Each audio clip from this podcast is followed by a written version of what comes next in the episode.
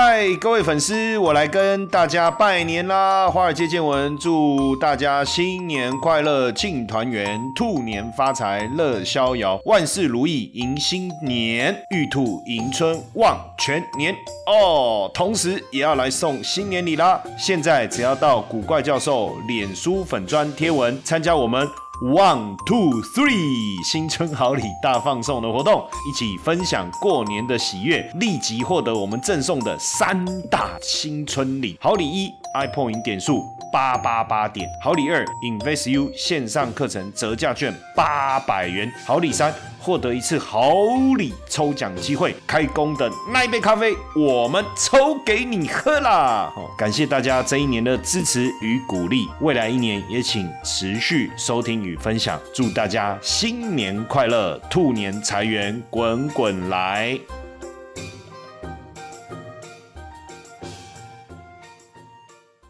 股票市场千奇百怪，见怪不怪。大家好，我是古怪教授谢承彦。最近那个德国的 New 就 N Z E W 经济交易所研究所哈出了一份报告啊哈，就是说德国作为投资目的的吸引力比上一次二零二零年跌了四名，在二十一个工业经济体当中的排名是第十八名哦，那几乎是末段班了。德国不是一个很严谨的国家吗？照道理这个应该是很吸引人投资啊。哦，就没想到过去哈税率太高，行政体系太复杂，简单讲就官僚，创新脚步太过缓慢，这是原本的问题。现在又增加了什么问题？现在又增加了能源成本大幅上升的问题，劳动力短缺的问题，哦，又又出现了啊，还有包括这两个问题哈。那当然，这个在前面的哈，就是美国啦、加拿大、瑞典的瑞士哦，在前面哈。那美美国为什么会吸引人？那能源价格就比较低啊，然后政府的体系比较。精简啊，然后还有有利融资环境啊。那瑞典呢？税制啊，优惠的能源价格啊。所以你有没有发现，能源价格竟然变成一个重要的关键哦？竟然变成重要的一个关键。不过，能源危机的问题啊，确实在冲击这个德国啊，也让它的竞争力哦，从中段班直接变吊车尾的后段班哦。呃，欧洲经济研究所哦，就我们简称叫 ZEW 啊，哈。那他就说，德国的能源供应在国国际评比当中是特别脆弱哦，特别的脆弱。当然，就就行政程序的繁琐啦、官僚啦、税收太高啊，然后创新缓慢呐，然后又功能短缺，再加上能源成本这么高，就在恶化整个德国的一个竞争力哦，这样整整恶恶恶化德国的竞争力。那当然，这一次的评估的二十一国哈，就是大家在选，就是企业在选点的时候，你你愿意去哪里，就代表那边的竞争力一定比较强。你不愿意去哪里，代表那一边一定对企业主来讲比较不利嘛。那这个报告从二零零六年发布以来，其实德国从来没有进去前面，它就一直在中间，就一直在中间哈。那这报告每两年发布一次，那每发布一次，德国的排名就往下掉；每发布一次，它的排名就往下掉哦。啊，那我叫比亚，是不是这样？然后现在又又这个能源能源的问题，所以德国也在眼里说，哎，是不是我们来搞这个工业用户离岸风电的补助呢？哦，因为德国的工业用电户不是不是全德统一的电价，这个电价随着地区不同，合约也是会会会在一个区间浮动，甚至持续飙高都有可能。那所以对德国来讲，要解决用电的问题，因为能源危机嘛，要解决用电问题，包括刚才讲到的呃风力发电哦，还有煤电，不对啊，你煤电你怎么会越走回头路了呢？煤电是这个肮脏能源呢，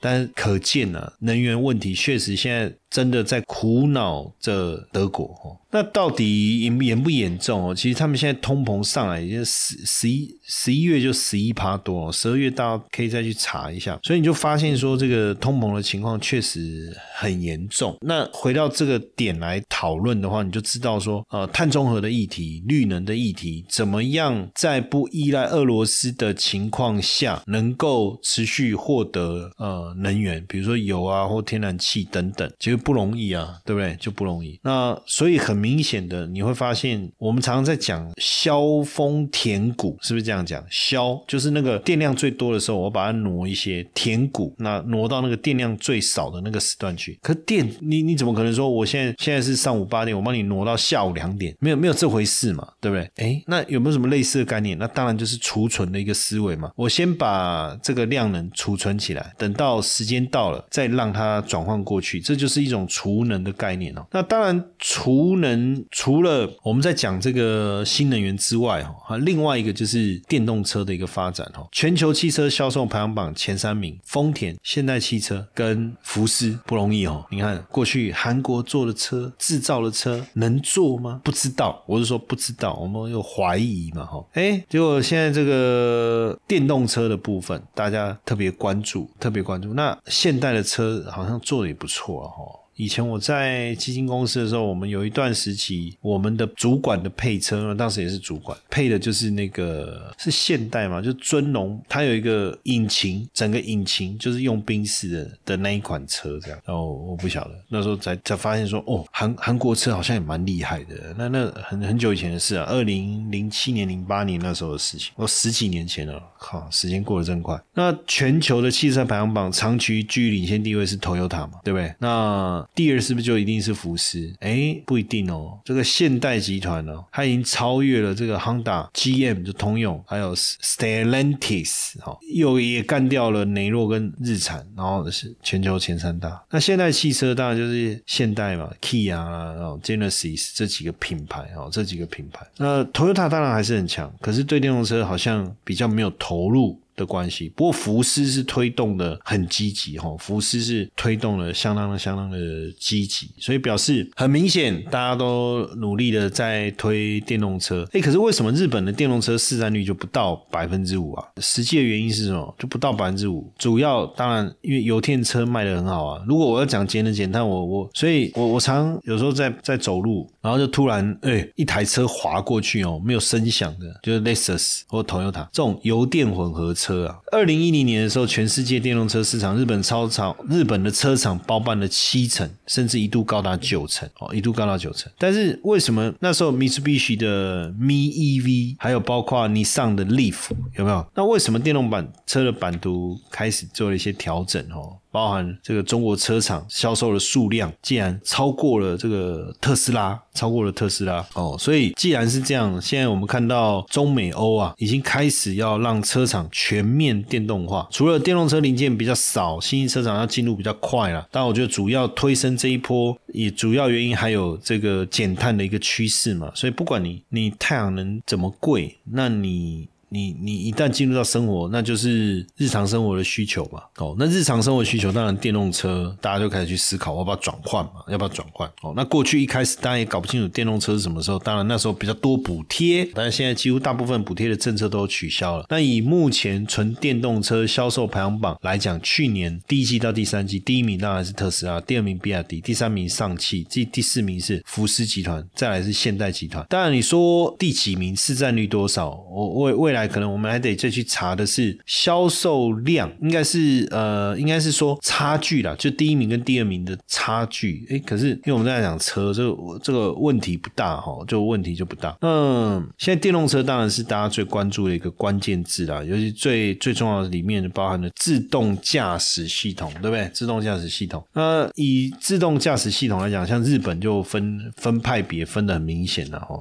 有的是支持这个，有的支持那个，啊，其实都难免。一个市场新的一个霸主还没有诞生，或者说霸主诞生了，但是它的状态怎么样哦？那都都值得我们去关注了哦。所以这样看起来，这个是不是因为电动车、新能源车势力起来了，然后让特斯拉的销售量受到明显的冲击？所以现在特斯拉不止在中国降价，欧美预计预计听说也要降价哈。这个就是电动车市场开始兴起以后哦，所面临，因为刚开始的时候只有。特斯拉在卖啊，这就是一枝独秀啊。但是慢慢的，各个车厂也推出电动车以后，而且中资电动车行业啊，其实海外输出的情况其实确实也也也是持续在成长。那只是说欧美经济走下坡，一定会压抑一些新能源车的一个需求。不过整体来看，我们在看这个特斯拉降价，应该也是也有想过哈，那会不会引发一波腥风血雨，或者说电动车的价格战是不是真的要开始？嗯，没有错哈，因为其实从去年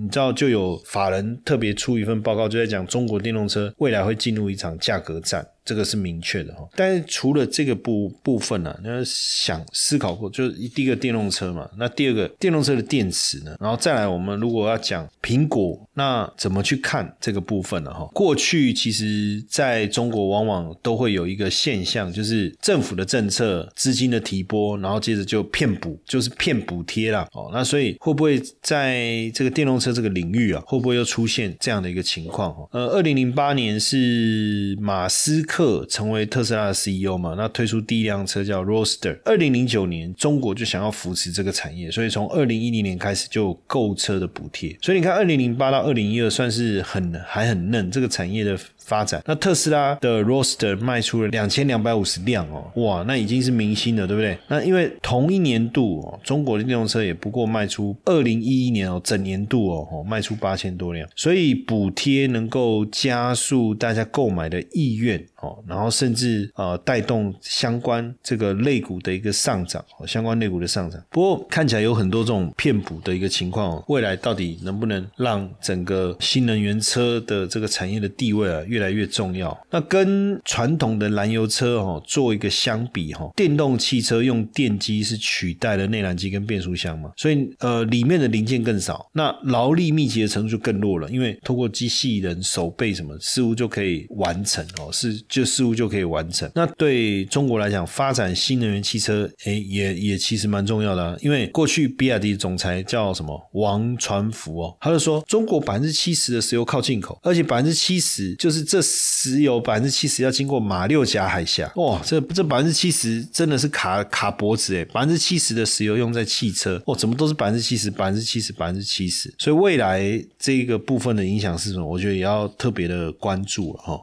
接下来就是我们今天的彩蛋时间，iPhone 历史代码 G 一六九四。那因为像中国的电动车不止自用，还可以出口。欧洲每十台就有一台来自于这个电动车，所以电动车，然后新能源，新能源所引发的问题就是储能。所以电池跟储能其实本来就是同一个概念啊，只是说它连接的产业或许有些不同，所以就会有产生一些差异哦。那中国政策跟产业链优化，哈，这绝对是刺激入股有表现的主要原因。哦的主要原因，那中国能源局是发布了新型电力系统发展蓝皮书哦，发展蓝皮书，哎，要征求大家的意见呢。实际上，呃，目前整个中国新能源发展的趋势，大概跟大家说明了哈，一个是分散式发展，然后一个是建立以储能为核心的多能互补的能源体系哦，所以这个其实还蛮重要，因为现在当你去做水力发电也好，风力发电也好，它肯定没有办法像正常的发电的一个模式。嘛，哦，那你你你可能透过绿能发电，就会有供给跟需求时间都不上的关系，所以为什么储能的概念就变得很重要？那太阳能啊，风力发电呐，哦，其实核电也是干净能源的，只是说一旦发生什么爆炸或外泄就很麻烦。那现在连这个三星 B N W 要合作，哦，要来供这个电动车的电池，然后福特呢要跟 L G 合作，在土耳其盖电动车电池工厂，所以你就会发现说，哎，这个看起来。新能源这一块啊，也是一个主战场，主战场。所以你看，LG 啊，我刚才讲到，跟大家聊到嘛，就是说近期这个呃农历年后开红盘回来，来你要注意的哪些事情嘛，对不对？那 LG 也要投三十一在韩国扩产扩建它的电池产能。所以这样回头来看，中国的电动车电池厂，哎，在全球的市占已经过半呢。所以如果我今天要编一个电池储能指数的话，那有一些规定嘛，照筛选以后。就可以把那个股票选出来嘛，对不对？但是你就会发现说，你就会发现说，哦，哎，二零二二年新能源诞生二十家独角兽，电池就占了九家，哎，电池就占了九家。所以具体看起来，就是跟电池模组相关的公司，哎，现在也开始复苏了嘛，开始恢复了，对不对？也开始恢复了。在电动车当中，最重要的还是在电池哦。所以为什么宁德时代啊，大家跟得很紧？因为全球的电力啊，会未来是由中国来主导，由中国来主导。那所以它的市占率目前是达到六成。那每两台电动车就有一台是用中国制造的电池，所以你就你就知道这是怎么一回事了，对不对？所以假设今天我们要投资相关的 ETF，自然而然有很高的比例里面的股票是中国的公司哦，中国的公司。那毕竟中国占了全球电动车市场百分之六十以上哦，百分之六十以上，所以还是有它的影响力哦。那宁德时代市占率是四成，对。但后来如果你有经过有机会哈，我们再去看一下，去参观一下宁德时代的电池，好像也不错哈。那性能当然是一个哈，可是我觉得早期大家不知道买电动车还是补贴。那看一下宁德时代的状况哦，市占率攀升哦，现在这个攀升的速度其实相当的快哈。那当然在这个电池领域当中，有没有创新的成分在内？有什么意思？我充一次电可以跑多远？然后在这样的一个呃容量底下，制造的技术能不能让这个电池的体积能够再更小一点？这个也应该也是未来大家关心的重点嘛哈。那从全球的动力电池哦，从二零二零年第三季以来就一直在成长哦。你看这段时间，像宁德时代就成长了两倍哦，比亚迪也有三位数的成长的一个幅度哦。不过像 Panasonic 的整体的营运呢，在在下滑。当然受到这个电动车销售的一个影响哦。那宁德时代也投了不少的资金啊，要想办法取得材料的来源哦，材料的来源。那到底行不行？因为毕竟得电池者得天下，对不对？但我觉得得天下，你要确定你有没有得天下，你可能还要去确认你有没有拿到这个锂电池的材料啊，要不然你变成。这个没有办法成为什么天下，对不对？那像这个部分的竞争确实是相当激烈哈，像啊宁德时代啊、天齐锂业啊、哦等等的哈。不过对锂气来讲，锂的企业来讲，锂的价格掉下来，那至少对于环境的影响就就对于厂商的影响就就变小了嘛。不然本来锂的价格其实其实是蛮蛮负面的，其实是蛮负面的。之前有一段时期啊哈，但现在当然。呃，慢慢恢复正常，或许。这个问题就问题就不大了哦，问题就不大。那当然，我们在做 ETF 的投资的时候是这样，就是我想要买这个东西，但是我现在没有办法哦拿回去。我然后想说，哎，等过一段时间再再把它能够把整个这个电池产业拿下来哦，几个比较大型的哈电池跟储能。所以像这个中信电池储能 ETF 零零九零二这个，其实，在呃封关期间，其他修正的空间。反而没有像其他各大指数那么大了，倒就没有这样子。也没有没有出现这样的情况。那当然，整个电池储能的产业的发展，如果我们以零零九零二来举例的话，里面就包含了很多我们刚才有念到的几个优质的这个个股哦，不止电子产业哦，这个也有 IC 设计啊，哦，也有应该讲美容美发嘛，哦，反正就是帮女性女性哦，哦，女性哦，不要误会了哦，做脸部保养啊什么等等。那整个感觉是这样的一个趋势性，确实是越来越明显。从电动车到新能源的一个一个运作，然后变成是说，哎，那你电我我还不用你发出来了，那你有没有帮我存下来？那到时候电的消耗速度会变更快哦。而且哪一天它真的要成为其中的一员的话，哦，成为其中一员的话，确实要要要要打拼的方向还蛮蛮多的哈。那也带大家来看一下，就是这个零零呃九零二哈，零零九零二对于电动车。的持有的状况来讲，其实是蛮蛮蛮单纯的。哦，蛮单纯。那我也不是说谁不单纯，但我只是就是说，它比较聚焦在这个电池储能相关的哈。那我们从它的持股状况来看好了哈，中国的占比还是比较高哦，占了四十四十四趴以上。再来是韩国，再来是英国，然后智利、日本、现金、台湾，台湾排第几了？二四已经排第七去了哦，排第七去了。哎，原物料的部分哦，原物料的部分。所以在持股当中，就我们都看到权重第一名是三星。电管哦，那第二就宁德时代了啊，有 LG 化学，有雅宝，有亿维铝能，有 TTK，有 LG Energy Solution，有智利矿工化工矿业公司，天齐锂业、赣锋锂业。那听我这样念完，大概就知道它的主轴在中国的企业成绩优秀的，然后拿到奖学金的哦为主哦，我们可以看得出来，很明显，很明显有这样的一个窘境的哈，有这样的一个窘境啊。不过也就像我们之前谈的，对整个欧洲的一个景气的一个展望来看，其实都还有一些变数哈，都还有一些变数。那不过如果透过这个至少能够去稳定的持有哈，那我们来确认一下它目前的的这个名单状况怎么样哦。那当然我们用这个持股状况，好，其实这样也可以哈。目前的。持有的股票主要是三星电管哦、宁德时代哦、LG 化学、雅宝、亿维、亿维锂锂能哦，没说念错，TDK、LG Energy Solution，还有智利化工、矿业哦、天齐锂业、赣锋锂业哦，来看一下它全部持股好了，整体后面的情况。天齐锂业、赣锋锂业之外，还有像恩捷股份啊、天赐材料啊这些，基本上都是跟太阳能产业有高度的紧密的联动性哦，但。是是股价的涨跌是不是会一致？这个就不晓得，要看实际状况来看哦。所以我还是觉得，呃，未来这一个部分的潜力还是相当大的哦。而且这个不是说啊，我我刻意要去投资中国的电池，不是，就是这个指数编出来，按照公司的市值去排序以后，排出来结果就是这样。那这样当然简单一点，我们就不用自己再去研究啊，搞一堆有的没有的，反正我就直接这个 ETF，对不对？那如果表现不错。我就长期布局、分批布局的方式来去介入啊，其实这就是一种投资的一个思维了哈。投资的思维就是你要看懂产业未来的方向哦，这个就变得非常重要了哈。嘿，各位铁粉们，如果喜欢华尔街见闻，请大家多多按下分享键，让更多人能听到我们用心制作的节目。你们的一个小动作是支持我们节目持续下去的原动力哦，快去分享吧。